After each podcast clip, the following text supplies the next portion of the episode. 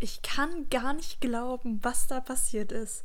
Das war eines der längsten Interviews, die wir jetzt haben, aber auch ein Interview, was mir am kürzesten vorkam, weil ich war so im Moment, so im Flow, war gespannt auf die ganzen Antworten und konnte auch nicht aufhören, Fragen zu stellen, weil dieser Mann weiß so viel Dinge und vermittelt so gutes Wissen, hat viel Erfahrung gesammelt und ich bin so dankbar für dieses tolle Interview und vor allem auch für alles, was danach noch entstanden ist, für die schönen Gespräche und die ganzen Möglichkeiten. Ich weiß, das Interview geht jetzt ein bisschen länger, aber vielleicht hörst du es dir jetzt während einer Autofahrt an oder so.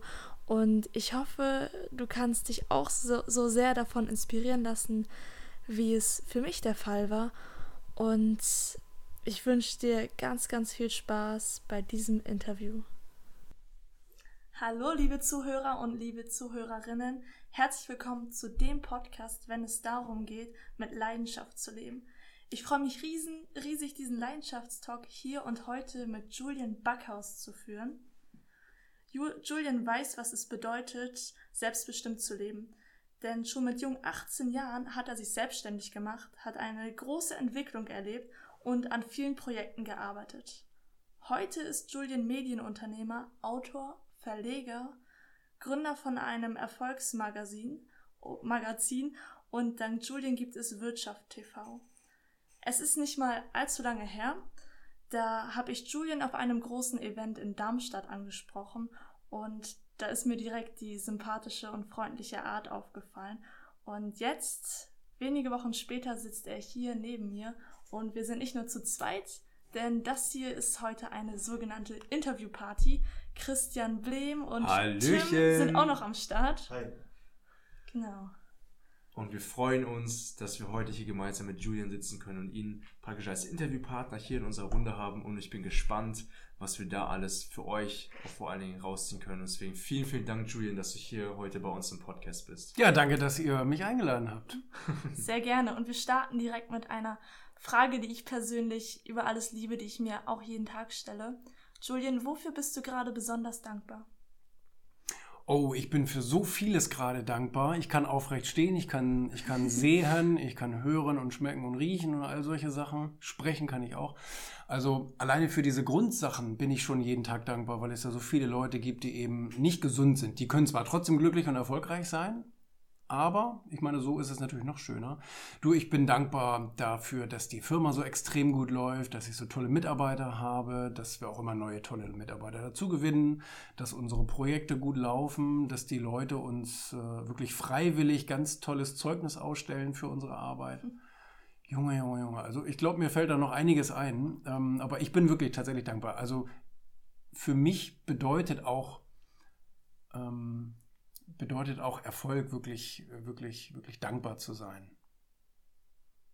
Ja, das denke ich auf jeden Fall auch. Und dann, was mich auch noch interessiert, so um einen Einblick von dir zu bekommen und etwas, was ja schon tiefgründiger geht, ist, was ist der schönste Moment in deinem Leben gewesen? Also jetzt so, oder einer, der dir einfällt. Der schönste Moment in meinem Leben. Hm. Der, doch, der schönste Moment in meinem Leben war der erste Tag nach meiner Ausbildung, quietsche nicht so rum da.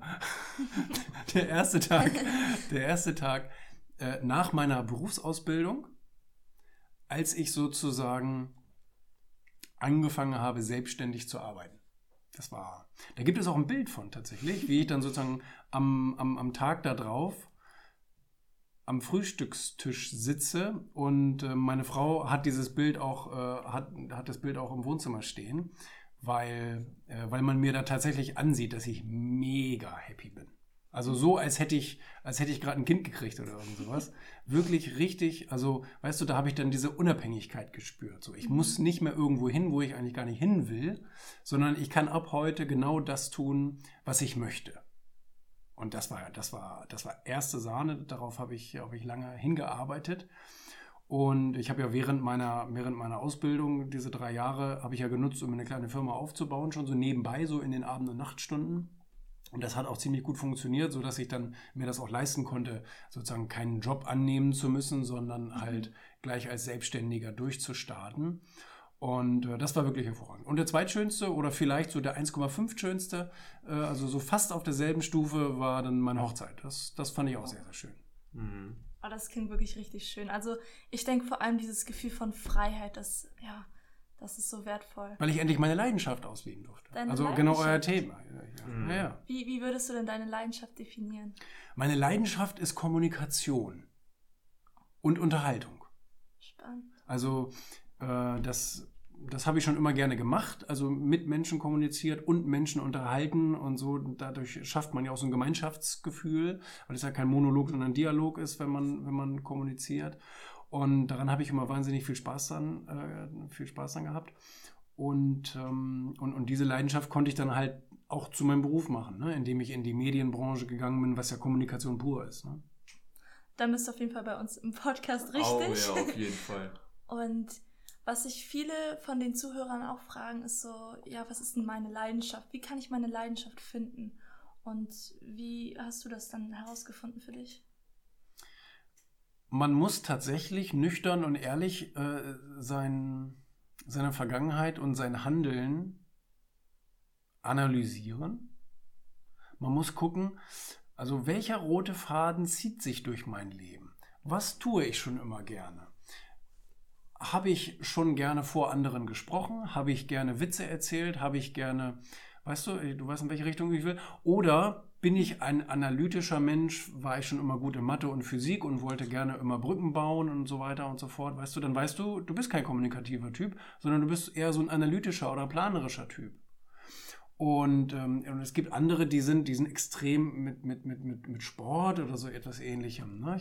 Und sind da sehr ehrgeizig und dann guckt man wieder, ist das ein Einzelsportler oder ist das ein Teamsportler und so weiter. Also ich glaube schon, dass man anhand dieser anhand dieser Persönlichkeitsstruktur sozusagen schon erkennen kann, was ist meine Leidenschaft. Und manchmal, klar, man muss das manchmal rausfinden, nicht? aber bei mir war es schon immer so erkennbar, der will, der will, einerseits will der kaufmännisch sein, also so, so dieses Verkäuferische, was sehr viel mit Kommunikation logischerweise zu tun hat, mhm. weil nur dann kannst du ja etwas verkaufen, wenn du mit jemandem anders irgendwie übereinkommst, wenn du einen gewissen Sympathiefaktor hast und so weiter. Und ähm, das, das, das, das konnte ich schon erkennen. Und ich habe mir immer gerne Zeitschriften und Zeitungen und hochwertiges Fernsehen und wie die Programme gemacht sind und so weiter. Äh, das, dafür habe ich mich schon immer sehr, sehr interessiert. Und deswegen habe ich dann gesagt, okay, Kommunikation und dann, dann, dann sind die Medien ja nicht weit. So, und deswegen fiel mir das relativ leicht und ich glaube, jeder sollte sich da, jeder muss sich da hinterfragen. Weil wenn du das nicht einmal, und ich meine, als, gerade als junger Mensch hast du mega viel Zeit, kannst jahrelang damit verbringen, deine Leidenschaft herauszufinden und dann zu gucken, okay, bin ich eher der Kommunikative oder ein Kreativer oder bin ich ein Sportler oder äh, bin ich ein Analytiker? Und dann mache ich passend zu, diesem, zu dieser persönlichen Grundeinstellung, versuche ich dann Erfahrungen zu sammeln. Versuche ich dann mal in Firmen reinzuschnuppern, versuche ich mir mal Studiengänge anzugucken und so weiter und zu, zu, zu schauen, was davon würde meiner Leidenschaft am meisten entsprechen. Also ich glaube Leidenschaft, also ich glaube viele glauben, viele glauben Leidenschaft ist eine, eine ganz spezielle Tätigkeit. Glaube ich aber nicht. Also ich glaube nicht, dass Leidenschaft, also das, klar, Fußball könnte man als Leidenschaft bezeichnen, aber ich glaube, es ist eher Sport. Also ich kann mir auch vorstellen, dass ein, dass ein Fußballer vielleicht im Cricket glücklich werden könnte oder so. Das kann ich jetzt nicht hundertprozentig unterschreiben, aber ich glaube, dass man dann zumindest die Richtung kennt und dann in dieser Richtung einfach schaut, okay, welche spezielle Sache würde mir am meisten Spaß machen. Das ist so schön, danke. Also man merkt direkt, dass das deine Leidenschaft ist. Und ich denke auch, es ist echt wichtig, sich zu, sich bestimmte Fragen zu stellen, so, was gefällt mir, was, in was für Fächern war ich zum Beispiel gut, mhm. ob es eher so analytische Dinge sind oder Kommunikation. Und dann stellen sich auch einige die Frage, ja, ich habe jetzt meine Leidenschaft, aber kann ich davon auch leben? Und wie hast du das dann gemacht, dass du wusstest, dass du aus deiner Leidenschaft dann noch mehr machen kannst, dass du damit Geld verdienen kannst? Also ich glaube auf jeden Fall, dass wenn man seine Leidenschaft zum Beruf macht, dass man auf jeden Fall gut davon leben wird. Das hat den Grund, weil, weil du es dann besonders gut machen wirst. Wenn ich, wenn ich mich für etwas besonders begeistere und auch die Zeit dabei vergesse, dann mache ich es sehr viel besser als jemand, der nur Dienst nach Vorschrift macht und sagt, naja gut, ich muss es jetzt machen und ich mache es so gut ich kann und eigentlich habe ich keine Lust dazu. Dann, das wird ein völlig anderes Ergebnis. Und natürlich muss ich dann, je nachdem, ob ich das dann selbstständig machen will oder ob ich dann in einem Angestelltenverhältnis bin, in einem Angestelltenverhältnis, glaube ich, ist es am schnellsten sichtbar. Weil du wirst bereits mit einem Gehalt eingestellt und dadurch, dass du genau das tun kannst, was du super gerne tust, wirst du sehr viel engagierter, sehr viel länger an den Dingen arbeiten, wirst sehr viel genauer dabei sein, wirst sehr viel bessere Ergebnisse deinem Chef präsentieren. Und Dementsprechend wird der auch schnell sagen, du weißt was, ich glaube, ich nehme dich hier mal mit ins Team, dann kommt die erste Beförderung, dann kommt die zweite Beförderung und ich glaube, da ist es dann sehr schnell sichtbar, dass man damit auch wahnsinnig viel Geld verdienen kann. Ja, ich meine, das Ne, das, haben all die Vorstände äh, auf dieser Welt bewiesen. Die haben auch irgendwann mal irgendwo im Büro da angefangen und haben dann dadurch, dass sie extrem gut in dem sind, was sie da tun, einfach äh, die eine Beförderung nach der anderen und dann kannst du irgendwann Vorstand werden und als Vorstand kannst du auch Millionär werden. Nicht? Ich sehe die DAX-Vorstände, die ihre 10 oder 20 Millionen Euro dafür bekommen. Und ähm, als Selbstständiger ist es nicht so schnell sichtbar, meiner Meinung nach. Äh, da zeigt sich das dann eher so in Kundenfeedbacks und so weiter, dass sie sagen, meine Fresse, das haben sie richtig gut gemacht, das gefällt uns total toll. Ähm, aber natürlich muss man dann, das ist dann auch an der eigenen Verantwortung, zu sagen, okay, je mehr ich gezeigt habe und bewiesen habe, dass das wirklich gut ist, was ich da mache, je mehr muss ich da natürlich auch für nehmen. Mhm. Also das, das, das war eine Herausforderung bei mir damals. Ich habe diese Sprünge nicht schnell genug gemacht. Also ich habe immer zu lange in Anführungsstrichen mit meinen alten Preisen weitergemacht. Und das hat mich teilweise auch in Bedrängnis gebracht, weil ein Unternehmen muss viel Cashflow generieren, damit es, damit es weiter erfolgreich ist. Zum Glück hat immer alles super gut funktioniert, aber trotzdem muss man dann diesen, diesen Weg, die Preise zum Beispiel anzuheben, auch, auch, auch schnell gehen, damit man auch finanziell erfolgreich wird. Okay, also das heißt, wenn du nochmal von vorne starten würdest, dann würdest du es besser machen, würdest eher die Preise früher anheben? Oder ja, ich würde wahrscheinlich, wahrscheinlich ein bisschen preisstolzer sein, ja. Okay. ja. Also ich bin schon der Meinung, dass man am Anfang kleine Brötchen backen muss weil man erstmal Referenzen braucht. Man muss erstmal ein paar Kunden gewinnen für einen kleinen Taler, damit man dann auch denen zeigen kann, guck mal, ich kann das wirklich, was ich da sage. Und dass die mir wiederum nachher auch bestätigen, damit ich Referenzen habe für andere Kunden, ja, der macht das wirklich gut. Aber dann muss man tatsächlich immer so Schritt für Schritt schon, schon zum Beispiel die Preise erhöhen, damit man auch viel verdient. Mhm. Ja. ja, das ist, das ist wichtig, dass man sich auch seinem Wert bewusst seinem ist. Seinem Wert bewusst ja. ist, ja. Und was würdest du sagen, unterscheidet ein Hobby zu einer Leidenschaft? Das ist eine sehr gute Frage. Ich habe mir da jetzt auch schon öfter mal Gedanken drüber gemacht. Ich glaube gar nicht viel. Mhm. Ich glaube gar nicht viel. Klar, es gibt Hobbys, die hast du aus einer gewissen Gewohnheit heraus. Zum Beispiel, was weiß ich, einer deiner Elternteile hat dieses Hobby gehabt und du hast da irgendwann mitgemacht und irgendwann hat es sich so eingeschliffen. Das kann natürlich sein. Ich glaube aber eher, dass der Normalfall ist, dass man sich aufgrund seiner Leidenschaft ein Hobby sucht. Also wenn ich zum Beispiel sportlich extrem interessiert bin, dass ich dann eben auch am Wochenende mit meinen Jungs irgendwie Fußball spiele oder auf der Bowlingbahn bin oder wie auch immer.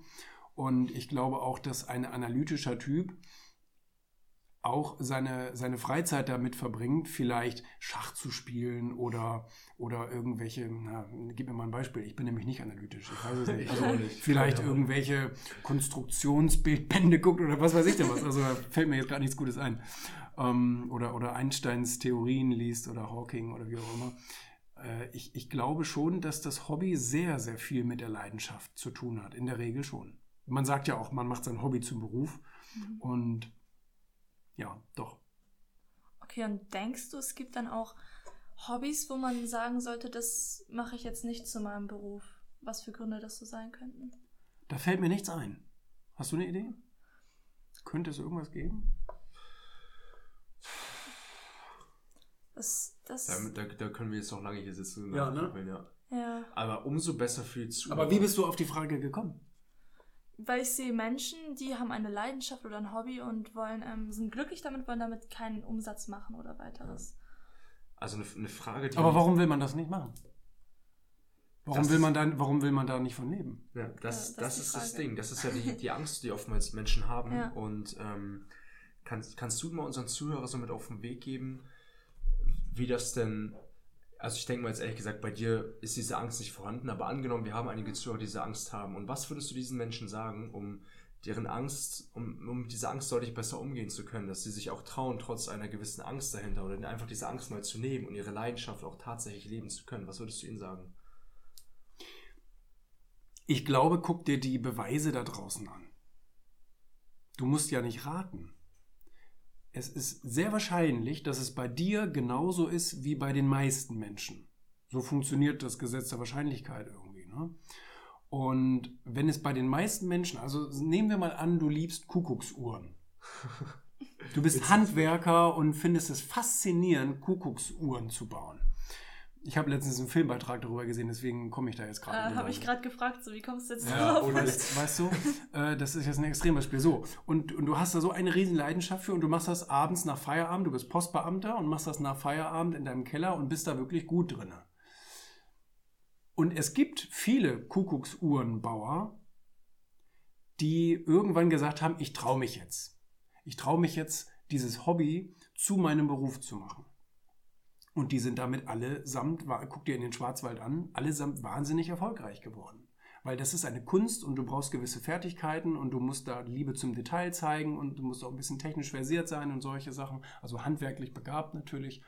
Und, und, und sicherlich auch ein bisschen künstlerisch äh, interessiert und begabt. Und warum sollte das bei dir so viel schlechter laufen als bei den anderen? Vielleicht läuft es bei dir nicht so gut wie bei dem Besten, der Kuckucksuhrenbauer. Aber du wirst sicherlich davon auch leben können. Und äh, du kannst es ja auch erstmal nebenbei machen. Das ist ja völlig in Ordnung, als Postbeamter tagsüber zu arbeiten und abends die Kuckucksuhren zu bauen und dann ähm, im Internet zu verkaufen und zu schauen, wie viel Kohle kommt denn da so bei rum. Und wenn da eine Kohle bei rumkommt, dann kann ich ja skalieren und kann sagen, okay, wenn ich das jetzt den ganzen Tag lang machen würde, dann würde ich ja fünfmal so viel verdienen und dann kannst du dir ja ausrechnen, ob du davon gut leben könntest oder nicht. Ne?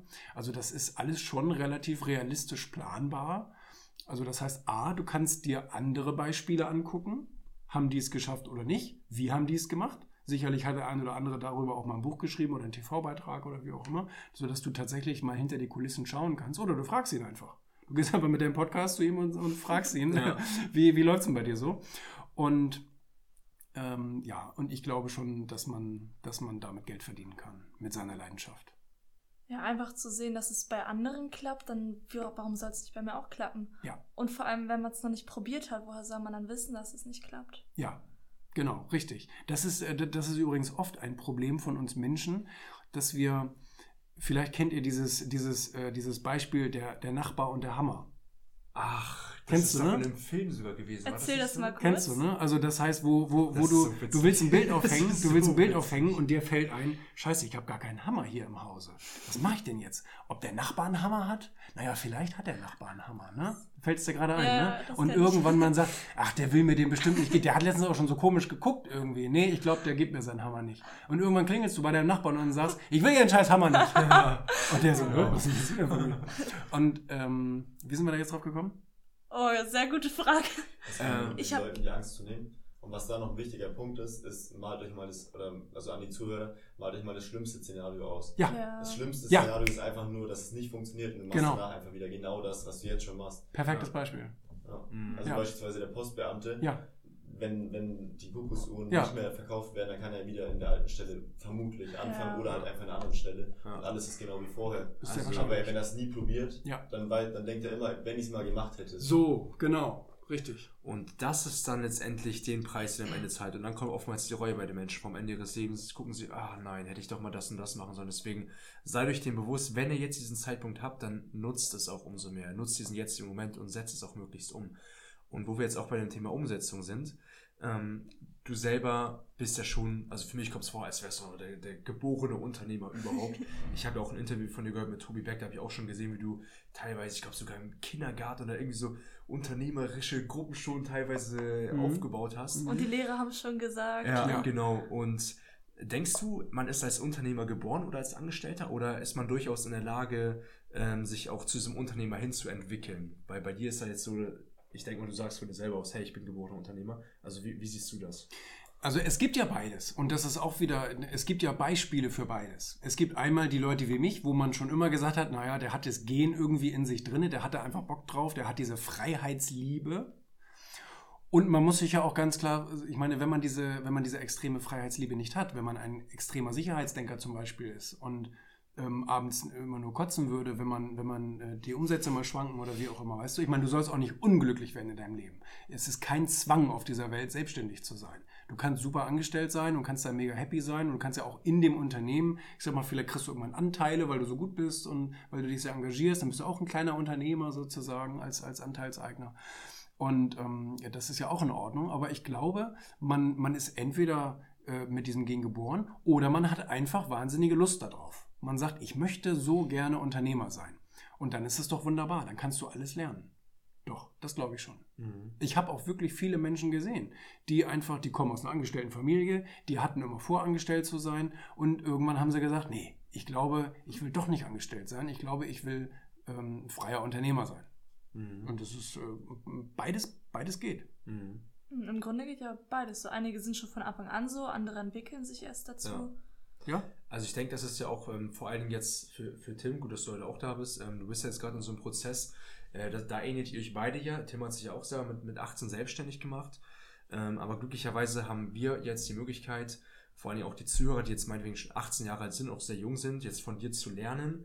Ähm, vor allem auch durch deine Fehler. du kannst auch schon vorher Unternehmer sein. Ja, also ich habe auch Freunde, die haben mit 16 und 17 schon glaub, ein Unternehmen 17 gegründet. 17 warst du da, ne? 17 oder 18? Also die erste Affiliate-Webseite mit 14, ja. ja. aber so wirklich Geld verdient mit 17. Ja. Guck mal, ich glaube, mein, mein Freund Sven, Sven Franzen aus, aus, aus, aus der Nähe von Frankfurt, der hat, glaube ich, mit 16 seine GmbH gegründet, war damals wow. jüngster, jüngster GmbH-Geschäftsführer in Deutschland. Mhm. Ist auch im Fernsehen gewesen, mussten seine Eltern halt ratifizieren. Das ist okay. vor Gericht, musste das dann anerkannt ja. werden. Ne? Mhm.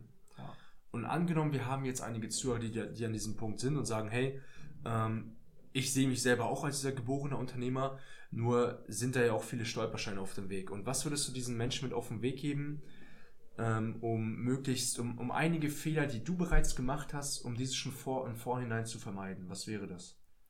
Also A, glaube ich, es ist nicht richtig. Also, mh, mm, nein, es ist, also ich muss mich anders ausdrücken. Wir haben ganz, ganz stark die Tendenz, Fehler vermeiden zu wollen. Also wir, wir, ne? also wir glauben, wir, das, das Leben ist einfach schöner, wenn wir Fehler vermeiden. Das ist sicherlich in einigen Sachen äh, richtig, das würde ich sagen. Ähm, aber manche machen das so verkrampft, ja. Fehler vermeiden zu wollen, dass sie gar nicht erst irgendwas machen. Und äh, dass sie sich davon zurückhalten lassen. Das finde ich also schon mal nicht richtig. Und das, was bei mir richtig oder falsch war, kann bei dem anderen genau umgekehrt sein. Nicht? Ich meine, guck dir einige Tech-Startups an. Es gibt Leute, die haben ein Tech-Startup gemacht, die haben ein Social Network gegründet oder wie auch immer und sind damit auf die Fresse gefallen oder pleite gegangen oder wie auch immer. Und es gibt die anderen, die haben genau das selber gemacht, ein paar Nuancen anders und sind damit der drittreichste Mensch der Welt geworden. Mhm. Oder viertreichste Mensch. Ich weiß gerade nicht, wo Mark Zuckerberg steht. Ich glaube auf drei oder vier. Ja. Und das musst du dir mal vorstellen. Das hat er erst vor ein paar Jahren angefangen, das Ding. Ne, dafür mussten andere 100, 100 Jahre eine, eine Generation verarbeiten, um irgendwie so eine scheiß Milliarde zusammenzukriegen. Mhm. Und ähm, also das, das, also wie gesagt, das, was bei ihm funktioniert hat, kann bei jemandem anders nicht funktioniert haben. Deswegen glaube ich, es ist nicht unbedingt ratsam, nur auf das Fehler vermeiden zu schauen. Aber natürlich, klar, es gibt natürlich Fehler, die kann man vermeiden. Zum Beispiel das mit den Preisen. Ein Grund, warum ein Unternehmen in die Grütze geht, ist, weil es kein Geld mehr hat. Das ist eigentlich der wichtigste Grund. Klar, mhm. es gibt noch, die Gesellschafter haben sich gestritten, die Gesetze haben sich geändert, bla bla bla. Aber zu 99 Prozent ist das Geld ausgegangen. Und äh, diesem Problem kann man ja schon einen Riegel vorschieben. Man muss A, realistisch sein und sagen, weißt du, du kennst diese Best-Case, Worst-Case-Szenarien, ja. ne, die man ausrechnen muss. Die Leute glauben, naja, Best-Case wäre 10 Millionen, Worst-Case wäre 2 Millionen. Worst-Case wäre aber 0.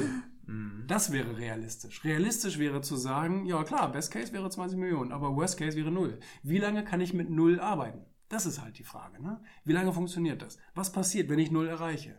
Habe ich dann eine Strategie zu sagen, okay, ich kann den ansprechen oder den ansprechen oder ich habe ein Produkt, was ich verkaufen kann, etc. pp. Das ist sehr, sehr wichtig, da auch realistisch ranzugehen. Und ähm, da, da, kommt aber, da kommt aber ein ganz, ganz wichtiger Faktor. Du brauchst in einem Unternehmen auch einen Verkäufertypen. Wenn du nicht einen Verkäufertypen dabei hast, dann wird es zumindest sehr schwierig. Mhm. Es wird zumindest schwierig. Ich meine, du, du brauchst keinen Verkäufertypen, wenn du ein extremes Sogprodukt hast. Wenn du ein Produkt hast, was so einzigartig ist, dass die Leute bei dir klopfen und sagen, können wir bitte, bitte mitmachen bei dir. Äh, als Investoren oder wie auch immer oder als Kunden. Das ist in Ordnung. Aber der Regelfall wird sein, du musst das Produkt irgendwie an den Mann bringen. Und dafür brauchst du irgendeinen, der sich traut, den Hörer in die Hand zu nehmen oder bei irgendjemandem zu klopfen und sagen, du, wir haben ein tolles Produkt, willst du das mal ausprobieren? Das ist natürlich schon wichtig, ne? Mhm. Ja. Ja, sehr, sehr wertvoll. Viele, viele fangen auch an, natürlich eine Firma zu zweit oder zu dritt zu gründen. Da muss man sich natürlich auch, auch da kann man sich wieder einfach die Realität anschauen. Das, das ist genau wie mit Eheverträgen und so weiter. Man guckt sich einfach die Realität an und sagt, okay, die Realität ist, dass zum Beispiel, wenn du eine Gesellschaft gründest, dass die meisten nachher sich wieder auseinander äh. Bei Ehen ist es ja auch so. Und von daher kannst du dem zumindest schon mal zuvorkommen und sagen, okay, wir schaffen schon mal eine Exit-Regelung. Wenn wir uns mal eines Tages nicht mehr verstehen sollten, meine, ne, Gott behüte, aber das ist bei den tollsten Firmen der Welt passiert, dass sich die Gesellschafter irgendwann getrennt haben. Und ähm, dass man dann zumindest schon mal weiß, woran man ist. Genau wie mit einem Ehevertrag. Ne? Da kommt dann keine, da kommt dann keine Fantasie hoch und sagt, ah, jetzt klaue ich dem das und jetzt brauche ich den und so weiter, sondern, sondern man weiß genau, vertraglich zugesichert ist dies, das, jenes und da komme ich auch nicht mehr raus und man weiß, woran man ist. Ne? Das ist also auch schon, schon eine gute Sache, weil ich sehe viele Startups, die sich mit mehreren Gesellschaftern gründen. Ne? Mhm. Und die Wahrscheinlichkeit ist hoch, dass man irgendwann sich nicht mehr versteht, weil einfach der eine will in die Richtung, der eine ist sehr risikofreudig, der andere ist eher ich sag mal, mehr auf Sicherheit bedacht. Und diese beiden Welten, die können ja nur kollidieren. Mhm. Wenn der eine sagt, nee, wir müssen Gas geben und wir müssen Risiken eingehen und der andere sagt, nee, lass uns doch erstmal ein bisschen auf Sicherheit spielen und die Bank befriedigen, weißt du, das hält einfach nicht lange. Das, Mhm. das, das, das wird schwierig. Ja. Das haben wir bei uns letztens im Freundeskreis gemerkt. Ja. Ja, und was ich mich jetzt frage ist, weil wir haben jetzt über das Thema Rea- realistisch denken geredet und viele sagen, du denkst noch viel zu klein, du musst viel, viel größer denken. Und was sagst du, wo ist die Waage zwischen realistisch denken, aber auf der anderen Seite auch groß träumen und äh, an diesen großen Visionen glauben und ja. Mit realistisch meine ich ja nicht, es gibt Grenzen, sondern mit realistisch meine ich einfach nur, guck dir die, äh, die Realität an. Also ich sag mal so, guck dir das an, was höchstwahrscheinlich ist. Also wieder das, wieder das Beispiel Social Networks oder so ähnlich. Es gibt, ähm, es gibt Snapchat, es gibt Facebook, es gibt Instagram, es gibt äh, YouTube, es gibt ganz, ganz viele Social Networks, die extrem erfolgreich sind. Also wenn du ein Social Network gründest und der Meinung bist, dass du wirklich genau die Idee hast und dass du auch wettbewerbsfähig bist und dass deine Idee nicht morgen von Facebook oder Instagram einfach kopiert werden kann, wie es zum Beispiel mit Snapchat der Fall gewesen ist. Weißt du, Mark Zuckerberg hat bei, bei Evan Spiegel angefragt, hat gesagt, du, ich kaufe dir deine, deine Bude für eine Milliarde ab, hast Bock? Und er sagt, nö, mache ich nicht. Und dann hat Mark Zuckerberg gesagt, gut, dann machen wir den ganzen Scheiß einfach bei Instagram. Ja. So, und dann wurde, dann wurde Story erfunden und dann wurde es nachher auch bei Facebook implementiert und jetzt ist, ich weiß nicht mehr, also ich bin in dieser Generation nicht so drin, ne, aber ich habe Snapchat noch nie benutzt. Aber ich, ich, ich weiß von vielen, dass sie jetzt nur noch Instagram Stories benutzen. Mhm. Also das ist natürlich eine realistische Sache, die ich mich fragen muss. Ähm, kann mein Geschäftsmodell schnell und einfach kopiert werden von jemandem, der alle Ressourcen hat? Geld, Mitarbeiter, Infrastruktur, alles da. Und äh, das ist immer eine, ich meine, klar, wenn ich es in der Lage bin, patentieren zu lassen zum Beispiel, dann habe ich vielleicht eine gewisse Rechtssicherheit. Aber äh, mit Realismus meine ich also nicht, du kannst kein Milliardär werden. Natürlich, das ist, das ist höchst realistisch, dass du Milliardär werden kannst in gewissen Bereichen. Ähm, ich meine damit nur, dass man sich einfach die Parameter anschauen kann und sagen kann, okay, kann ich das? Kann ich das? Kann ich das? Habe ich einen guten Programmierer? Habe ich eine gute Infrastruktur? Habe ich genug Geld, die Server 24 Stunden laufen zu lassen? Und so weiter und so fort. Ne? Das ist einfach der, Realis der, Real- die- der Realismus, den ich meine. Also einfach sich die richtigen Fragen zu stellen Ja. und zu schauen, was gibt es überhaupt Ja, schon. du musst groß denken. Du hast definitiv, Ja. also mit deiner Ausgangsfrage, denk groß. Ähm, Grant Cardone sagt ja immer, nimm, nimm deine Ziele immer mal 10. Frank Wilde, ein deutsches Beispiel, hat das auch immer gesagt, äh, setz dir große Ziele. Selbst wenn du davon nur einen kleinen Teil erreichst, hast du damit ja immer noch mehr erreicht, als wenn du dir nur ein ganz kleines Ziel gesetzt hättest. Ne? Weil du in der Regel ja nie das komplett erreichst, was du dir vornimmst. Weißt du, wenn du dir jetzt vornimmst, du willst jetzt eine Million im nächsten Jahr machen, dann wirst du wahrscheinlich, vielleicht, wenn du Glück hast, bei 300, 400 oder 500.000 landen. Weißt du, eine Million. Aber man muss sich größere Ziele setzen. Ja. Ja, Mhm. ja. Und bei dir ist es ja auch so, dass du ähm, da schon gewisse Systeme geschaffen hast und ganz viele, unter, äh, ganz, viele Mitarbeiter hast, die an deinem Unternehmen mitwirken und dir auch dabei im eben letztendlich helfen. Und ich merke auch bei dir, dass du grundsätzlich ein sehr, sehr entspannt gelassener Typ bist, sehr, sehr bodenständig und vor allen Dingen auch von der Mentalität, Emotionen einfach mega freundlich, auch von, von der Zeit her, als wären so deine Lebensbereiche vollkommen im Einklang. Und ähm, wie bewerkstelligst du das bei dir? Also wie kriegst du das so hin? Weil ich bin mir sicher, dass viele Unternehmer, dadurch, dass sie das Unternehmen haben, so viele andere Lebensbereiche vernachlässigen. Und ich muss sagen, das, das habe ich bei dir jetzt nicht den Eindruck. Ah, das ist eine gute Frage. Ähm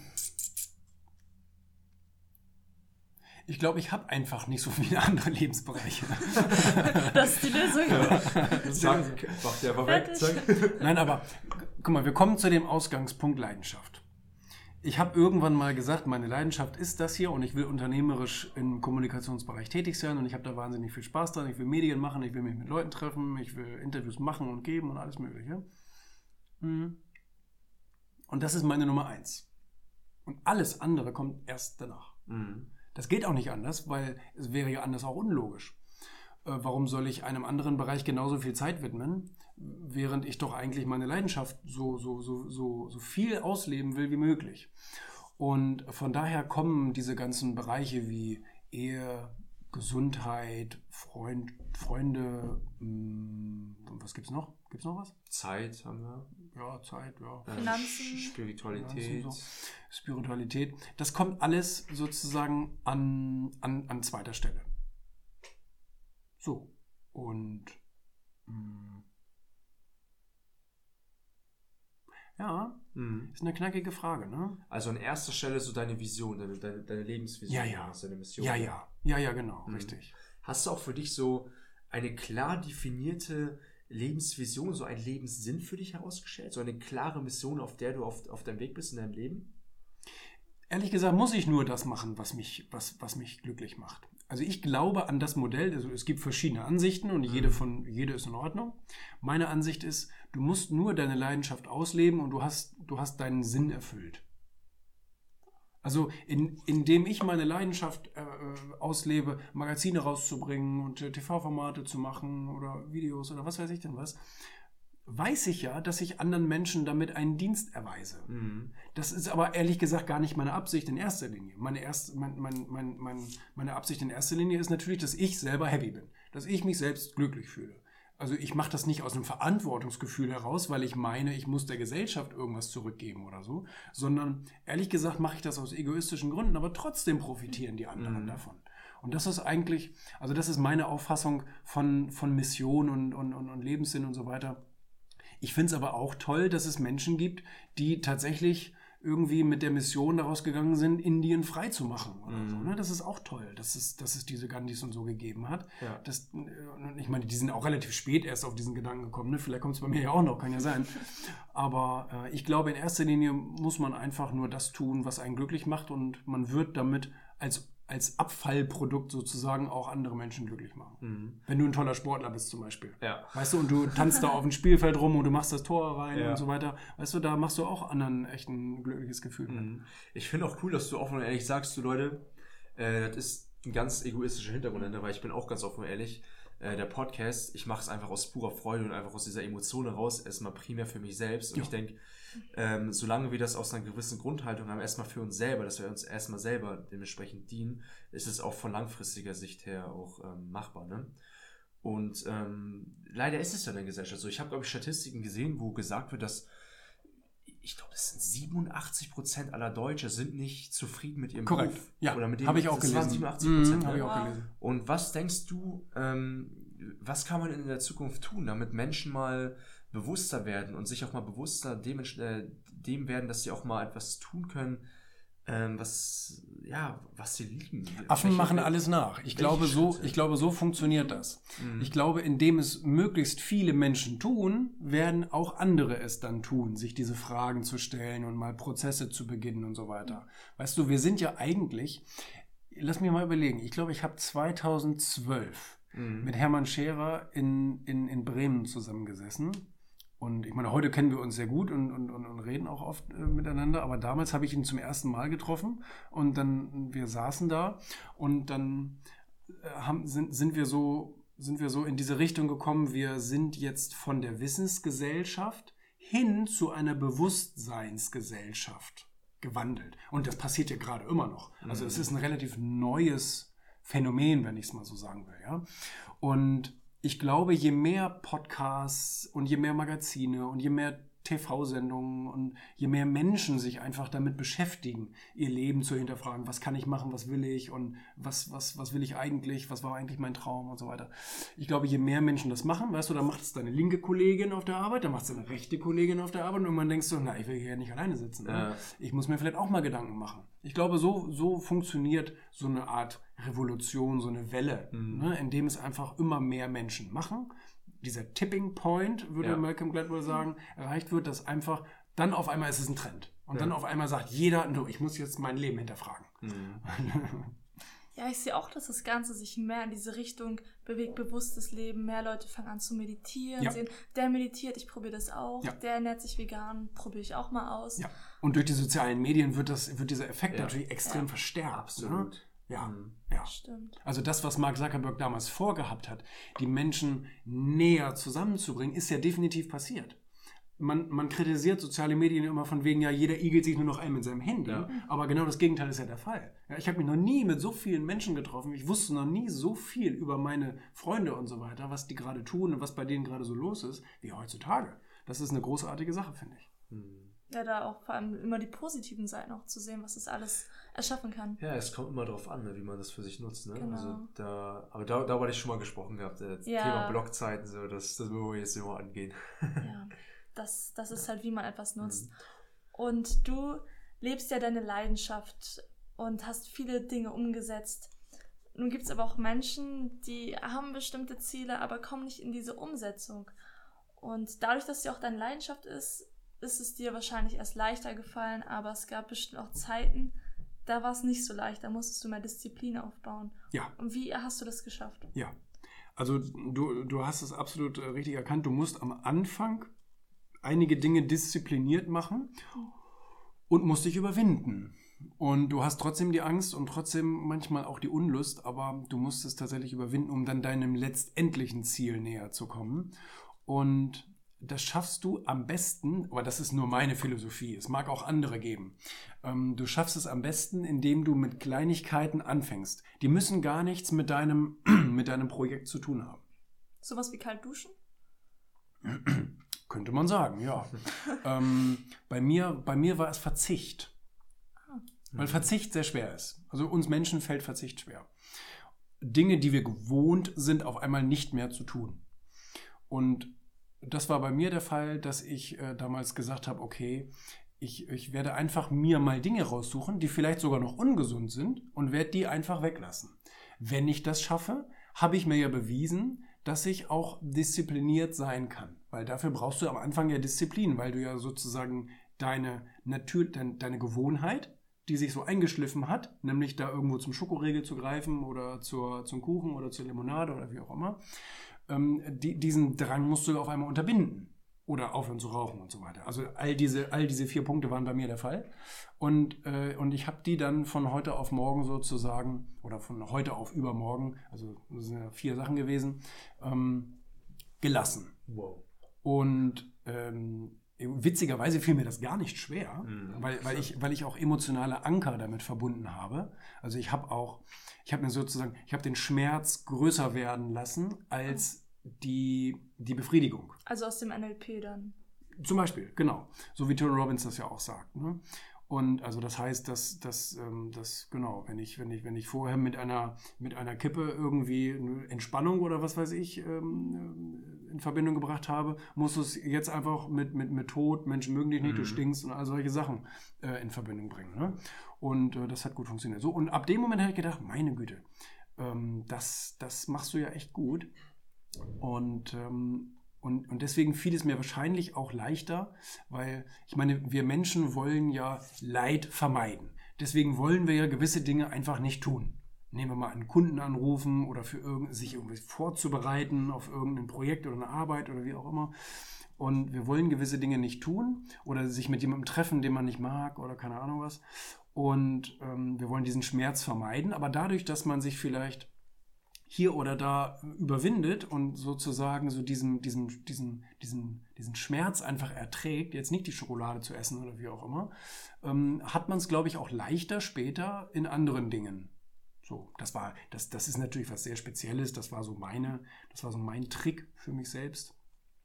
Aber grundsätzlich, klar, Disziplin. Es gibt viele Bücher über Disziplin, wie man, wie man sich die aneignen kann und so weiter. Hm. Ja, es ist vor, vor allem am Anfang ist es ja dann eher die Disziplin, Ja. bis dann zur Gewohnheit. Es wird dann eine Gewohnheit. Ja. Und dann brauchst du gar nicht mehr drüber nachdenken. Und was findest du sind so Gewohnheiten, so Schlüsselgewohnheiten, die du sehr wichtig findest und auch andere empfiehlst zu tun, wo du denkst, das bringt extrem Nutzen? Ja. Zum Beispiel, zum Beispiel äh, Wissen aufzubauen. Bei mir, also lesen zum Beispiel, ne? Oder Konferenzen besuchen oder Audioprogramme hören. Das habe ich, also das mache ich jeden Tag, auch wirklich diszipliniert. Oder es ist mehr so zu einer Gewohnheit geworden über die letzten 13 Jahre. Und ähm, das ist mir sehr, sehr wichtig, dass ich auch wirklich jeden Tag lese. Also nicht sozusagen einmal die Woche, einen ganz großen Block irgendwie, sondern wirklich auf täglicher Basis. Mir, mir tut das einfach sehr, sehr gut, auf täglicher Basis in Sachbüchern, Erfolgsbücher, Ratgeber, äh, Biografien und so weiter zu lesen, weil ich so immer den täglichen Impuls habe. Ich meine, das Leben findet ja nicht nur einmal die Woche statt, sondern auf täglicher Basis. Und deswegen muss ich auch täglich irgendwelche Inspirationen oder Impulse und so weiter haben, um äh, wieder einmal eine neue Idee voranzubringen oder, oder, oder. Und ähm, andere Gewohnheiten, andere Gewohnheiten. Ich versuche mir, das bin ich als Typ, regelmäßig so, so kleine Inseln während des Alltages zu suchen. So, dass ich, dass ich dann auch mal, auch mal versuche, 20, 30 Minuten nicht einfach nur stumpf zu ackern, ne? sondern sich auch mal Gedanken zu machen, sich mal so ein bisschen zu überlegen, okay, bin ich überhaupt noch so auf meiner Spur und so weiter. Das mache ich selber auch noch viel zu wenig. Zum Beispiel diese Jahresziele regelmäßiger zu überprüfen. Ne? Ich meine, ich habe ich hab so, ein dickes, so, ein, so ein dickes Ding für 2018, aber ich muss auch wirklich regelmäßig, ne? besser als einmal im Quartal wäre eigentlich einmal die Woche, ne? Mhm. zu schauen, okay, auf welcher Richtung sind wir denn gerade? Ne? So müssen wir wieder justieren oder wie auch immer. Und ähm, aber sonst so viele, so viele Schlüssel. Gewohnheiten. Vielleicht fallen sie mir auch nicht auf, weil sie für mich so normal Mhm. sind. Ne? Denke ich auch, wahrscheinlich. Könnte sein, ne? Hm. Könnte sein. Ja. Also klar, natürlich, also wenn du so genau fragst, während, während des Alltages habe ich natürlich schon viele Dinge, wie zum Beispiel, jetzt, wenn du Unternehmer bist, musst du jeden Tag zusehen, dass du draußen im Gespräch bist. Mit deinen Produkten. Absolut. Weil wenn du da mal einen Tag verpasst, ist jemand anders schneller. Ne? Hm. Und das ist schon, das, das ist schon wichtig. Auch zum Beispiel neue Anfragen rauszuhauen ne? für fürs nächste und übernächste und überübernächste Magazin, ne? dass wir wieder interessante Persönlichkeiten dabei haben und so weiter. Weil wenn dir drei Tage vor Redaktionsschluss einfällt, du hast ja gar keinen gefragt, dann ist es natürlich auch schwierig. Ne? Also das gibt natürlich schon so Schlüsselgewohnheiten, die dann aber wahrscheinlich von, von Beruf zu Beruf unterschiedlich sind. Ne? Hm. Oh, mir fällt gerade noch mal eine ganz, ganz interessante Frage ein, die möchte ich unbedingt bei dir wissen. Ähm, denn wir haben ja momentan so über, über die Themen gesprochen, die so alle, alle, alle, alle optimal laufen, so wie es laufen sollte und haben jetzt gar nicht mal so Einblick bekommen an den Stellen, wo es mal ein bisschen de dezent gehapert hat. Und was war so bei dir in deinem Leben, ich sag mal so, der, der, der tiefste Punkt in deinem Leben und ähm, wie hast du es geschafft, da wieder rauszukommen aus dieser, aus dieser Höhle? Oh, der tiefste Punkt in meinem Leben. Das klingt aber sehr dramatisch. Also, klar, auch ich habe Familienmitglieder verloren und ähm, ja, mein Gott, ähm, auch ich hatte mal finanzielle Schwierigkeiten, aber so ein tiefer. Aber wie, wie bist du damit umgegangen? Das Also das, tiefer. dieses, die, die Mentalität dahinter. Also hast du dann erstmal wochenlang ähm, dich irgendwie ver- versuhlt und bist irgendwie weg, weggekochen oder, oder bist du die, die Probleme in deinem Leben direkt offensiv angegangen und wolltest sie möglichst schnell lösen? Ich, ich bin die Probleme nie angegangen, ich bin immer die Lösungen angegangen. Meine Idee ist, sich niemals mit den Problemen zu beschäftigen, weil Mhm. das Problem ist schon da, da brauche ich mich nicht mehr drum zu kümmern. Ich, ich muss mich um die Lösung kümmern, damit die das Problem ablöst. Und ähm, das habe ich eigentlich bei allen Dingen gemacht. Ähm, na, was heißt bei allen Dingen? Du kannst natürlich, wenn du jetzt ein Familienmitglied oder sowas verlierst, dann kannst du da natürlich jetzt nicht irgendwie, Mhm. da kannst du nicht an der Lösung arbeiten, da kommt er nicht wieder. Ähm, sondern du kannst einfach, äh, einfach nur, ja gut, ich habe, also ganz ehrlich, ich meine, wir sind ja unter uns hier. ähm, Hört keiner sonst zu. gar keiner. nee, hört ja sonst keiner zu. Ne? Also, So. ganz vertrauter Kreis. Äh, nein, ich habe ich hab, ich hab null Problem mit dem Tod. Hatte ich noch nie. Ich habe irgendwie auch nie geweint, wenn irgendwie jemand gestorben ist oder sowas ähnliches. Das ist halt so, weil ich, weil ich einfach, also ich habe auch, ich habe auch kein Problem mit meinem eigenen Tod. Also Mhm. wenn, wenn ich jetzt nachher überfahren werden würde und in meinem letzten Augenschlag, ich wäre ich wär komplett happy, ist gar kein Problem. Mhm. Ähm, weil ich eben, also ich trage nicht so einen riesen Ballast vor mir her und sage, oh, ich muss noch so vieles in meinem Leben tun und erleben Mhm. und so. Ich habe das eigentlich fast alles schon gemacht. Und ähm, ähm, äh, also da kann ich dir keine gute Antwort geben, aber klar, so einfache Sachen, ne, so wie Mhm. Finanzen oder irgendwas ähnliches, was jeder Unternehmer am Anfang gerade, weißt du, am Anfang die ersten drei, vier Jahre, die sind echt kein Zuckerschlecken, äh, je nachdem, wie, wie gut du deine Firma aufgebaut hast. Und ähm, ich habe immer, ich, ich hab immer geschaut, okay, Problem ist da, alles klar. Wo kriegen wir jetzt, wo kriegen wir jetzt die nächsten Umsätze her? Und ich habe mich nie damit beschäftigt, ja, wie ist denn das Problem eigentlich entstanden? Und wer hatte eigentlich Schuld dran? Und wer hätte was besser machen können? Und so. Das interessiert kein Schwein in dem Moment, weil es dir gar nicht hilft. Mhm. So, ne? wenn, wenn, du, wenn du nachher irgendjemanden verklagen musst, okay, das kannst du dann machen, wenn du das Problem gelöst hast. Und äh, du musst dich erstmal darum kümmern. Und so, also ich bin immer lösungsorientiert. Mhm. Auch äh, wenn, wenn irgendwie mal was schief geht, keine Ahnung, ein LKW ist verschwunden oder wie auch immer was. irgendwo- Mein Gott, dann, dann, musst, du, dann musst du gucken, wie kann man es anders lösen. Ne? Wen kannst du jetzt losschicken, damit es funktioniert. So, Mhm. ne? Also zu deiner Frage, nee, ich habe mich nie in den Problemen rumgesuhlt Ja. und mich geärgert und mich selbst bemitleidet, sondern ich habe einfach immer geschaut, wie geht es jetzt weiter. Weil das ist auch ein Punkt, wenn es um Scheitern oder um Niederlagen oder irgend sowas geht. Das sind ja sehr negative Worte, die ja aber eigentlich gar nicht negativ sind, weil das, das Leben und die Welt funktioniert ja nur so. Weißt du, rauf, runter, rauf, runter, rauf, runter, rauf, runter. Also nichts auf dieser Welt funktioniert nur nach oben. Und auch natürlich nichts nur nach unten. Von daher sollten wir es ganz, ganz, ganz, ganz schnell verstehen, dass, dass Erfolg, Misserfolg, Erfolg, Misserfolg, Erfolg, Misserfolg der, der ganz normale Weg sind. Wenn du nicht bereit bist, den zu gehen, dann wirst du auch nie Erfolg haben. Mhm. So, also der, ne, das, das ist linkes Bein, rechtes Bein, ein Bein vor den anderen. Misserfolg, Erfolg, Misserfolg, Misserfolg. Und, ähm, und, und deswegen habe ich, hab ich auch nie irgendwie gedacht, um Gottes Willen, jetzt haben wir einen Misserfolg. Oh nein! Jetzt ist, wir jetzt, äh, jetzt ist es das gewesen. Das ist ja völliger Quatsch. Ja. Das ist was ganz, ganz Normales. Mhm. Ja.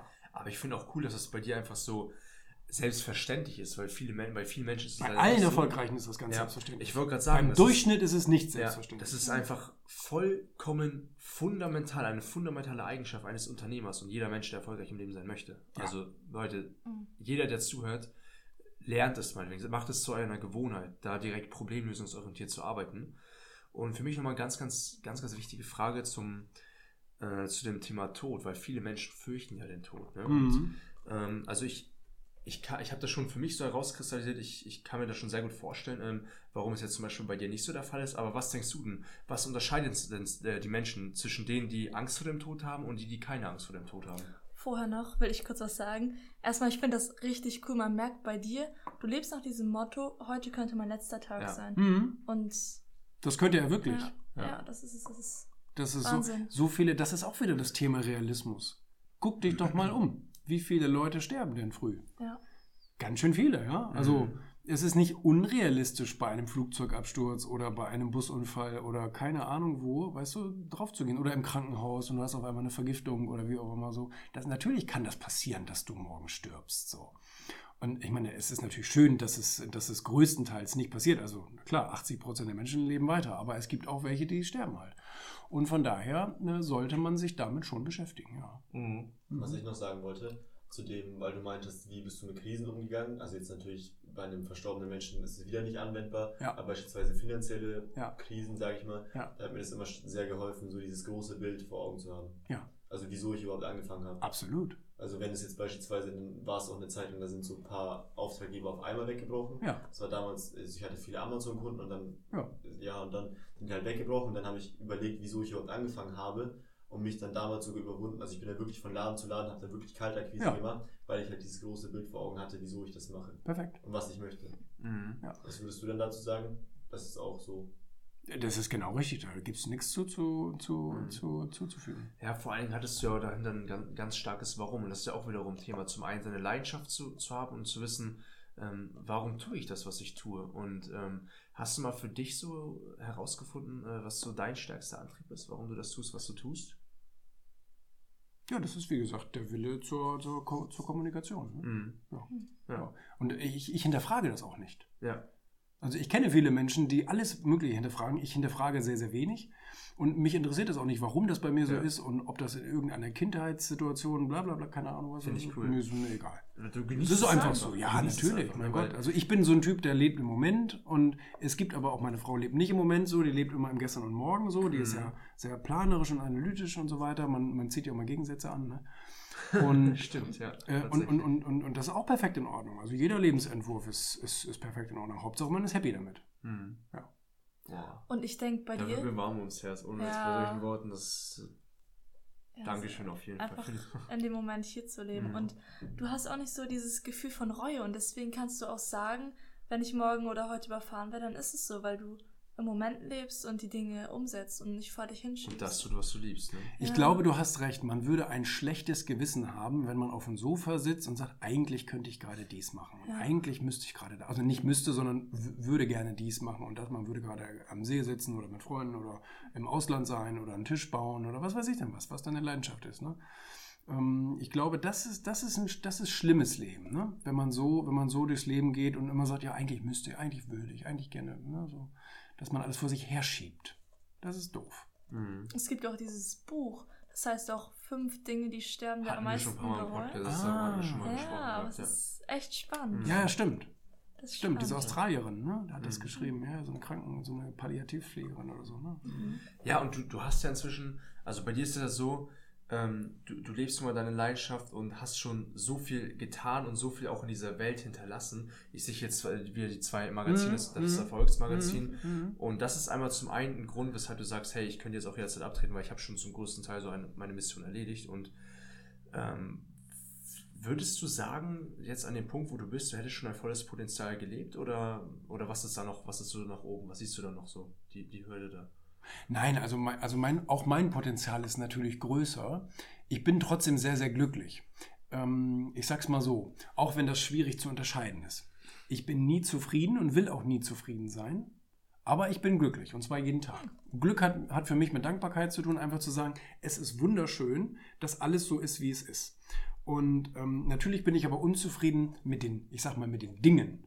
Also, dass ich sage, natürlich möchte ich gerne noch mehr Geld haben. Natürlich möchte ich gerne ähm, äh, auch, was weiß ich, dann äh, materielle Dinge für mich haben. Natürlich möchte ich gerne noch, noch ein Magazin und noch ein Magazin gründen und noch einen TV-Sender und äh, noch ein Studio und noch ein Bürogebäude. Und gut, das waren jetzt viele materielle Sachen. vielleicht sagen wir nochmal, vielleicht sagen wir nochmal, was sagen wir denn nochmal? Familiengründung? Ähm, nö. Nicht? Nee, das, Oh, Wollte ich auch jetzt sagen, Ja. das ist. kann man in die Falle tappen, ne? Genau, richtig, ne? Wer weiß aus welchen Gründen. Und ähm, ja, genau, richtig. Aber ich denke mal, das liegt ja auch ähm, einfach daran, dass wir eben uns hier auf diesem Planeten ja auch einfach selbst verwirklichen wollen. Und das ist so für dich so dein Punkt, um dich letztendlich selbst zu verwirklichen, da immer mehr, mehr und mehr äh, Mhm. vom Potenzial her einfach zu gucken, was da noch geht. Absolut, absolut. Und trotzdem so nicht äh, diesen, diesen, äh, diesen Punkt ein, einzugestehen, in diesem Moment trotzdem glücklich zu sein, auch wenn man nach mehr strebt. Weil das ist so, dass das viele Menschen dann wiederum vernachlässigen, sich zu sagen, hey, auch wenn ich es jetzt noch nicht habe, gewisse Dinge, die ich anstrebe, jetzt trotzdem schon glücklich sein zu können. Und ja, das- unbedingt, ja. dann tappen sie in diese Wenn-Dann-Falle. Erst wenn ich das habe, dann bin ich glücklich. Wenn dann, Mhm, ganz schlimm. Ja, schlimme Falle. Schlimme Fälle, ja. Mhm. Das stimmt. Und was ich über alles liebe, sind Interviews zu führen, wie, die, wie diese hier. Und du hast ja auch Unsere schon, Leidenschaft. und du hast ja auch schon viele Interviews geführt oder auch eher gesagt, Passion. Oh, Passion, so, eine Passion. So Gespräche geführt. Also es ist schon eher ein Gespräch wie ein Interview. Ja. Und da bist du auf sehr viele Menschen getreten, unterschiedliche, die auch sehr erfolgreich sind. Unter anderem habe ich gesehen bei Gary Vaynerchuk, mit dem hast du auch geredet. Und ja, was war so die größte Inspiration bei dir bei einem Interview? Oha, die, oh, das ist ja eine sehr, sehr, sehr einfache Frage. Einfach, okay. nee, nee, also das war jetzt äh, sarkastisch gemeint. Okay. Äh, die, die, die, die, die, die, was hast du gesagt? Die größte Inspiration, Ja, die ich da erlebt habe, sozusagen. Boah. Oder auch ein, ein Interview, was dich so sehr überwältigt hat. Also wenn ich ehrlich bin, finde ich alle ganz, ganz wunderbar. Also es waren alle auf ihre Art und Weise eine ganz, ganz, äh, eine ganz, ganz spezielle Sache, wo man auch was Tolles bei lernen konnte. Und ich bin ja sowieso der Meinung, dass man von jedem da draußen irgendetwas lernen könnte. Ich glaube nicht, dass man irgendjemandem komplett nacheifern sollte. Weil das, das finde ich auch wieder doof, weil man muss natürlich man selbst bleiben.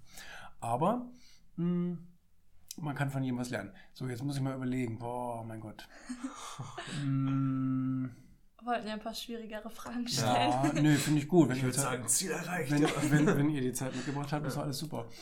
Äh, habt, ihr, habt ihr immer auf die Uhr geguckt? Sind wir denn noch im Zeitplan? Ich glaube, halbe Stunde sind wir schon drin, ne? Und 35 Minuten. Das kannst du am Laptop machen. Ja. Nee, nicht, nicht, dass wir überziehen hier.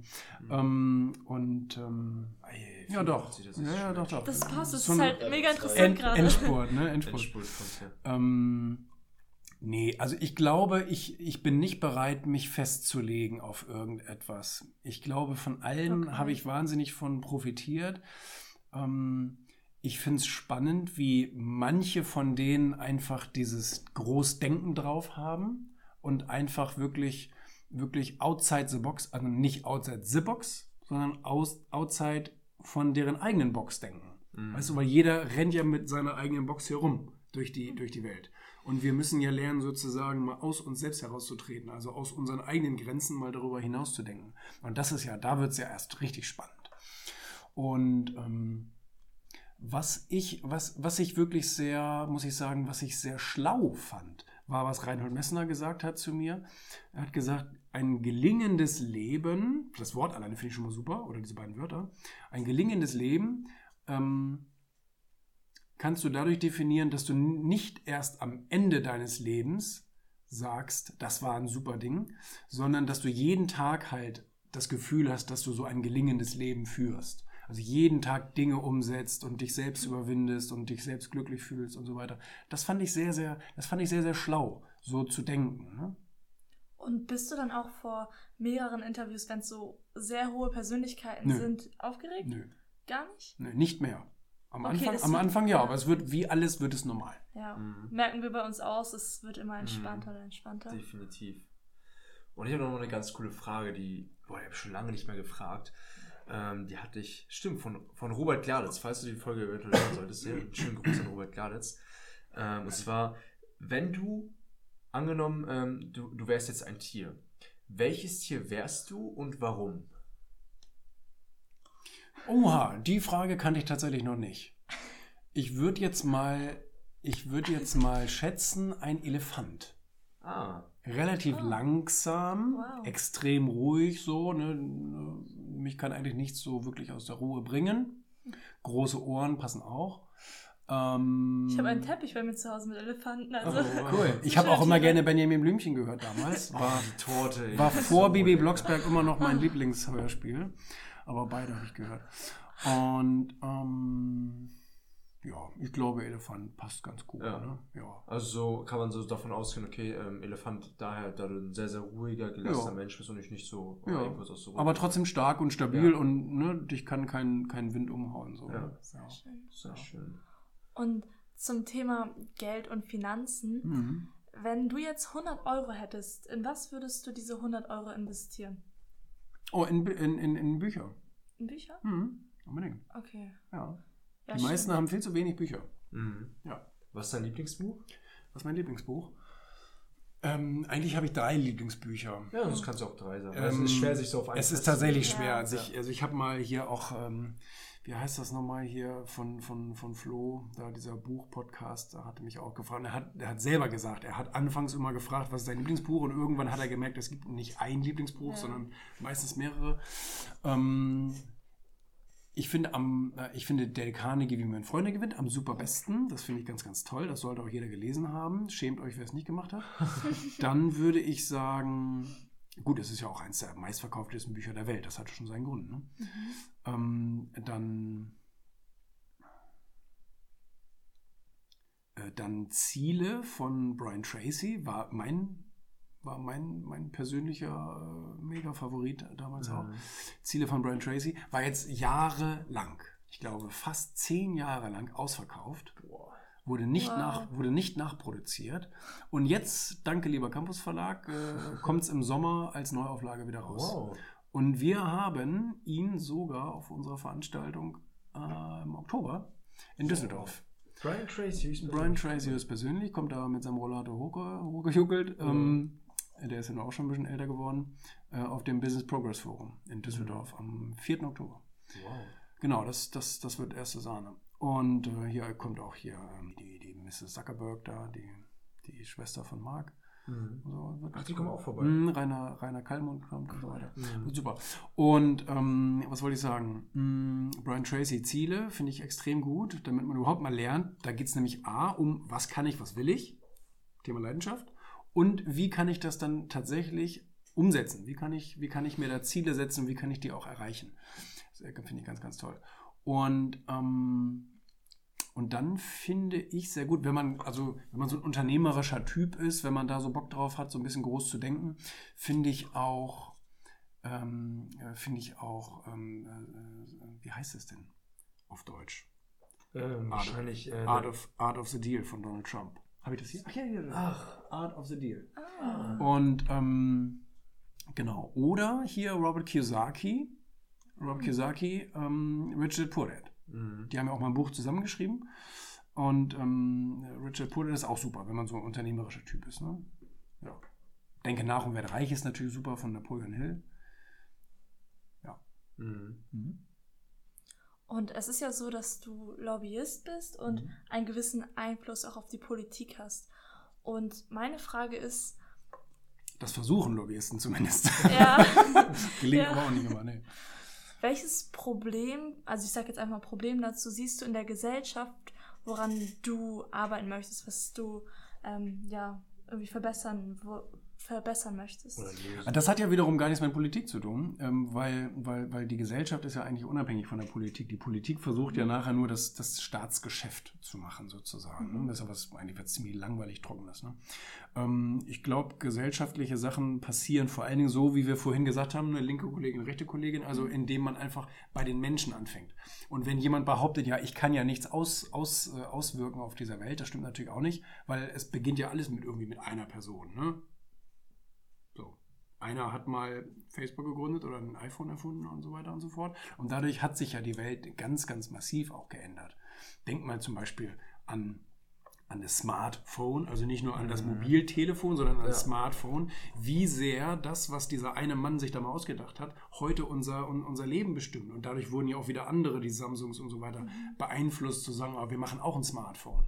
Und ähm, was, was, was, was das in unserer Welt verändert hat, ne? Bezahlmöglichkeiten und, und, und, und, und. Das ist ja unglaublich. Und Kommunikationsmöglichkeiten etc. Mm. Und äh, de deine Frage war, was müsste sich verändern oder was? Was würdest du verändern wollen in der Gesellschaft? So? Ich würde gerne verändern wollen, dass, dass, dass wir aufhören, andere Menschen für ihren Lebensentwurf zu kritisieren. Finde ich ganz, ganz schlimm. Finde ich ganz, ganz schlimm, wenn Menschen versuchen, mh, jemanden anders davon überzeugen, dass sein Lebensweg nicht richtig ist. Oh. Mhm. Finde ich, finde ich katastrophal. Finde ich, finde ich wirklich auch, also, also ich finde sogar, das müsste eigentlich ein Verbrechen sein. Das müsste eigentlich so im Strafgesetzbuch so verankert sein, dass man dafür bestraft werden kann, wenn man andere versucht zu beeinflussen. Dass du sagst, wieso bist du eigentlich immer nur da mit deinem Sport und so weiter, mach doch mal was ordentliches oder wie auch immer. Finde ich, ähm, Finde ich ganz, ganz, ganz, also das finde ich so ein Krebsgeschwür der Gesellschaft. Ne? Das, und, und es gibt natürlich auch einen Teil, die sind persönlich noch nicht so stark, die lassen sich dann da tatsächlich von beeinflussen. Ja. Und, ähm, und dadurch entstehen so viele Dinge auf der Welt eben nicht. Vielleicht hast Oh, du ja. demjenigen ausgeredet, das iPhone zu äh, er- erfinden oder das Magazin zu gründen oder wie auch immer, ne, den Computer zu bauen. Stell das mal vor. Und deswegen ist der reichste Ort dieser Welt der Friedhof, traurigerweise. Der reichste, Mhm. da bin ich zu blöd, um das zu verstehen. Also Ganz ich, spannend. das von, stimmt, von, von Thaddeus Koroma habe ich das. Ähm, das war beim, beim, beim Go For It. Da habe ich dann, da wurde die Frage gestellt, Leute, was denken ihr ist der reichste Ort der Welt? Und letztendlich hat sich eben heraus, herausgestellt, eben der Friedhof, weil da eben so viel ungelebtes Potenzial steckt, so viele Träume, die nicht verwirklicht wurden, so viele Ideen, so viele Bücher, die nicht geschrieben wurden, so viele Songs, die nicht komponiert wurden, so viel, zum Beispiel das Ja. Erfolgsmagazin, Ja. angenommen, da wäre jemand Ja, gekommen und genau. hätte das ausgewählt, das wäre nicht entstanden, so viele Dinge, die nicht entstanden sind und das alles im Friedhof. Genau. Ah ja, okay, das mit reich verstehe ich trotzdem nicht so richtig, aber ich Ja, weil das, das ist ja so der, der, eines der größten Reichtümer, die wir haben, so das, was was wir nach außen Ideen. tragen können. So. Aha. Deswegen sagt er immer so, die, die Zukunft liegt vergraben in uns. Okay, Und gut. Ja, ähm, alles klar. genau, jetzt habe ich ja noch, noch mal das Auch noch eine Frage dazu. Würdest du gerne was am Bildungssystem ändern? In, also jetzt nicht grundlegend, aber so in kleinen Zügen. So einfach nur mal, dass man die Möglichkeit hat, dass man so, dass einem aufgezeigt wird, dass es auch einen anderen Weg gibt, als der eine, der jetzt gerade eben vermittelt wird, dass man auch Unternehmer sein Äh, Also ich kann. glaube, wenn wir dieses Thema an, anreißen, wird es sehr verschwörerisch. Ich glaube schon, dass das einen gewissen Grund hat, warum das System weltweit so ist, wie es ist. Also möchtest, würdest du es auch gerne so belassen? Das ist die Äh, Frage. Weil man kann sich ja jetzt heutzutage natürlich die Impulse woanders holen. Machen die Leute ja auch. Die, die es wollen, machen es ja auch. Ja, aber, aber manche beispielsweise, wenn, also jetzt natürlich ist es, man kann trotzdem das ändern, aber wenn man jetzt aus einer Arbeitnehmerfamilie beispielsweise kommt Ja. und es nie anders sieht und diesen Ja. Impuls einfach nicht bekommt, Ja, doch, den Impuls bekommst du ja jetzt durch soziale Medien, durch YouTube, durch Magazine, durch, durch Fernsehen, durch alles Mögliche, glaube ich schon. Ähm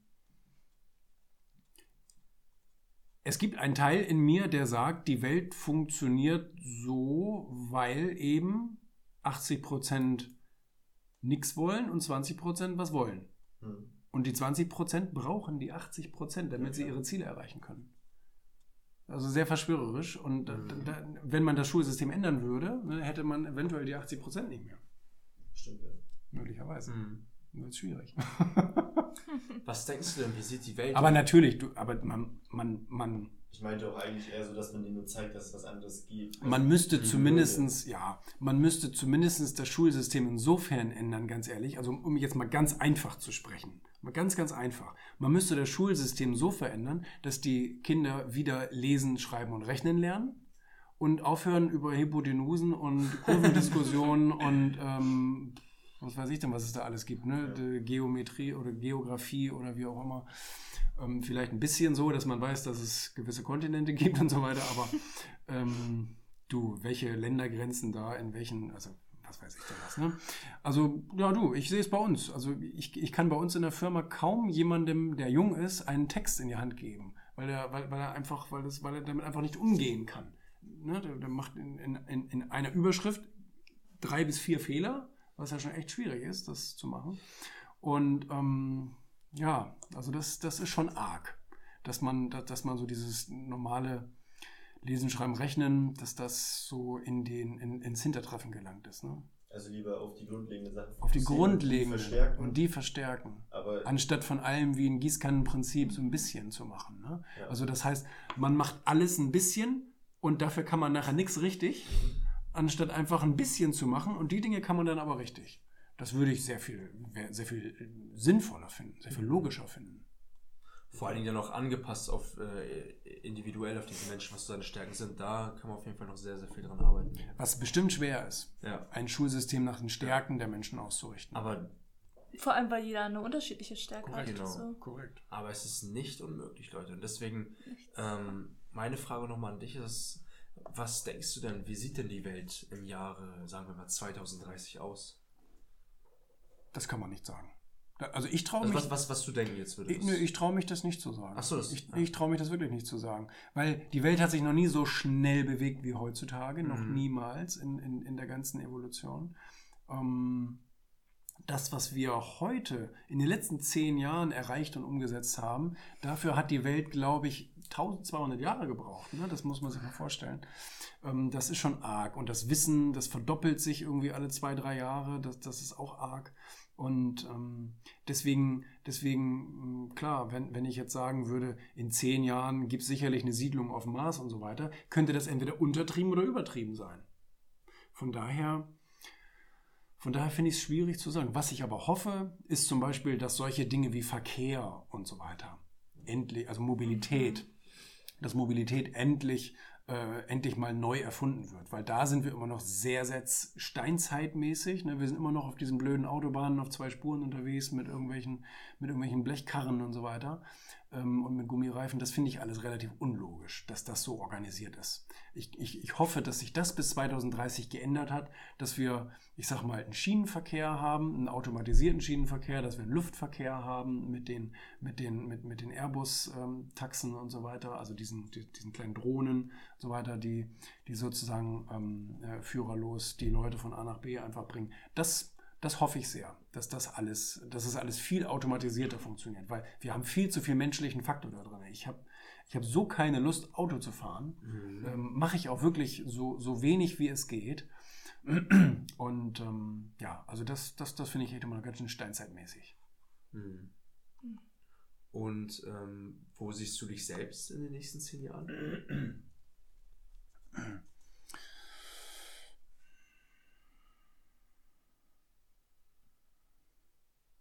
Können Leute darauf schnell antworten? In eurem Podcast? Das Ähm, ist halt, ist halt schwer zu sagen. Ja, ne? also es ist angenommen, du hättest schon so. Also ich glaube, ich, ich glaube, die Antwort kann nur falsch sein. Ja. Ja. Weil, also A, hätte ich vor zehn Jahren nie gedacht, dass ich jetzt schon da stehe, wo ich gerade stehe.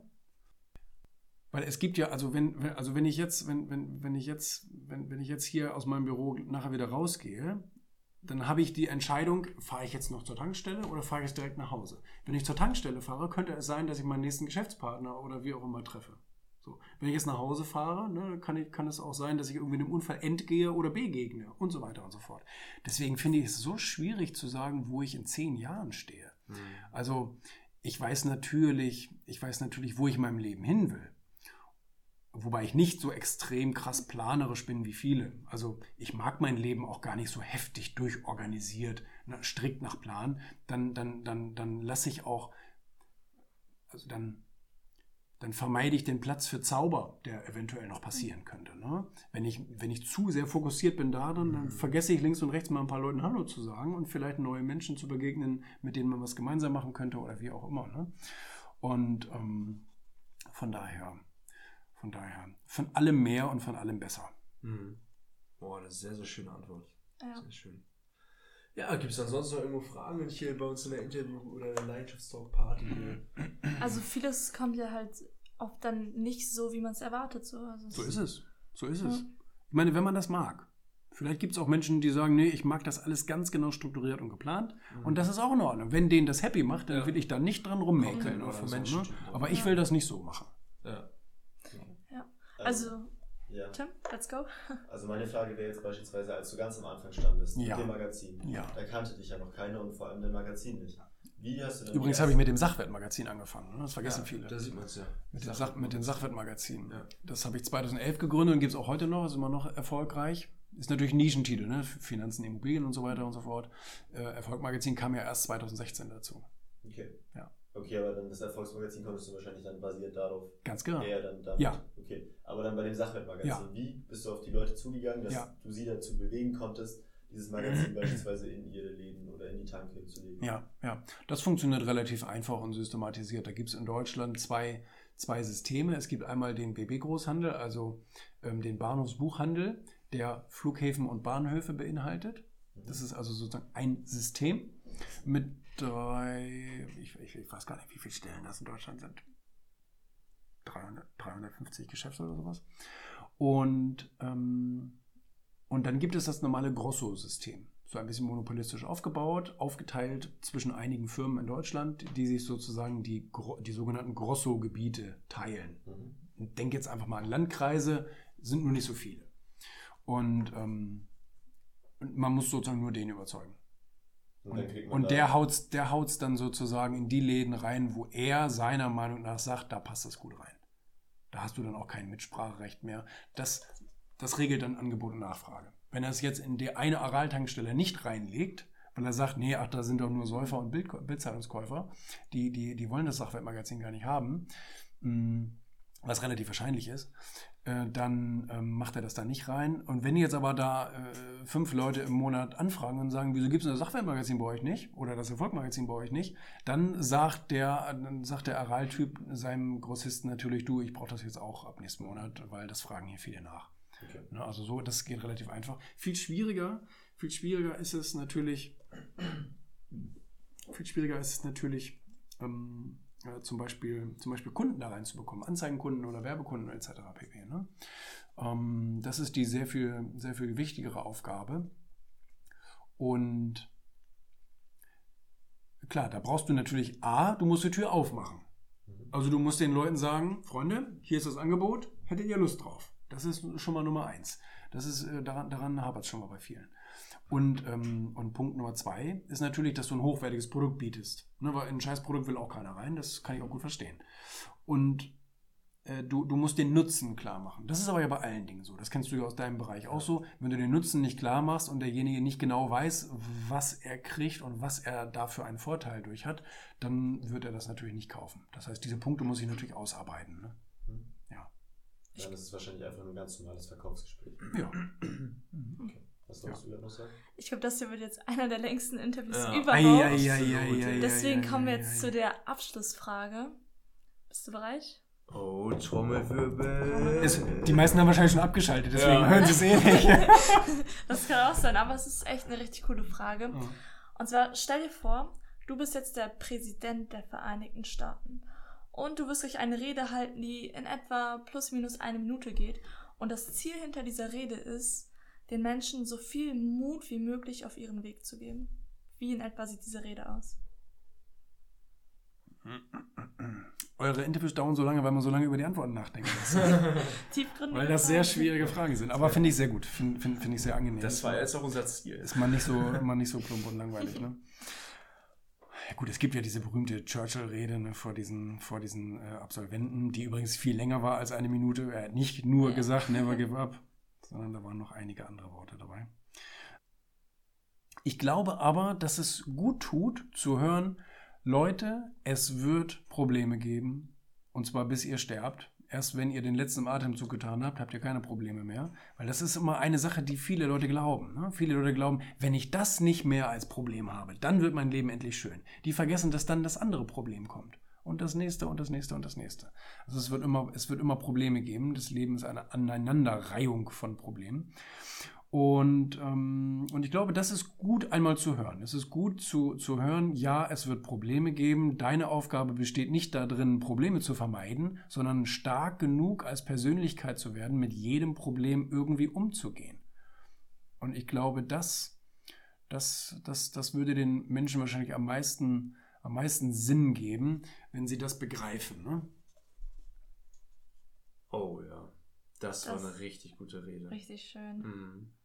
Es geht ja gar nicht darum, Problem überhaupt gar keine, weil mir wäre es auch ehrlich gesagt langweilig. Ne? Ja. Das, das Ja. wäre immer noch langweilig. Ja, es würde ja nichts passieren. Ja. Es würde gar keine Wirtschaft geben. Wirtschaft gibt es nur, weil es Probleme gibt. Mhm. Weil irgendjemand sagt, ich muss den da hinten in Afrika erreichen. Gib mir mal ein Telefon. Mhm. Weißt du, nur so äh, durch Probleme irgendwie gibt es, ähm, oder durch Herausforderungen, durch Bedürfnisse, sagen wir mal so, gibt es Wirtschaft. Ne?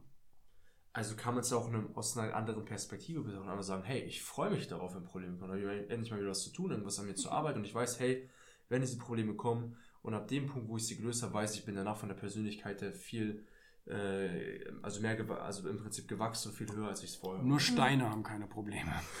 Aber Genau. wer will denn so ein Leben Und wir sind leben? nun mal keine Steine, Leute, deswegen, ne? Ja. Einfach so ein Problem als Herausforderung zu sehen. Oh ja. Ja. Das waren auch nochmal schöne abschließende Worte. Aber es waren noch nicht ganz unsere abschließenden Worte, denn, Denn vorher wollen wir noch wissen, wenn einige Zuhörer jetzt auf dich zukommen wollen oder dir Fragen stellen wollen, mehr über dich erfahren wollen, wo können die dich am besten erreichen? Äh, Du, über Social Media bin ich eigentlich ganz, ganz, ganz, ganz zugänglich. Ne? Also ich werde regelmäßig über Instagram oder mein öffentliches Facebook-Profil oder so angefragt oder irgendwie Fragen gestellt und so weiter. Klar. Super. genau, dann wisst ihr Bescheid, dann meldet euch da einfach Ja. direkt. Vielen, vielen Dank für dieses schöne Interview und Ja, für die danke ganzen euch. Antworten, für deine Fall. Zeit. Mhm, hat Laune Vielen gemacht. Dank. Und ihr liebe Zuhörer, ihr könnt uns auch, wenn euch unser Podcast gefällt, gerne eine 5-Sterne-Bewertung hinterlassen, damit wir dann noch mehr Menschen damit erreichen können und noch mehr wertvollen Inhalt nach außen tragen können. Und eben noch mehr Menschen damit zu erreichen, ihre Leidenschaft auch zu leben. Und deswegen abschließend nochmal eine Sache, die niemals vergessen dürft, ist folgendes, unsere heiligen drei Worte. Lebe mit Leidenschaft. Oh yes. Cool. Mal schauen, wie lange es jetzt geworden ist. Was schätzt ihr? Eineinhalb Stunden bestimmt. Nee, eine Stunde Oder zwölf eine oder so. Stunde 15. Nein, eine Stunde. 1,30. Ich sag 1,31. Echt? Ach du meine Güte. Oh, okay. 1, 1,20. Ah, okay.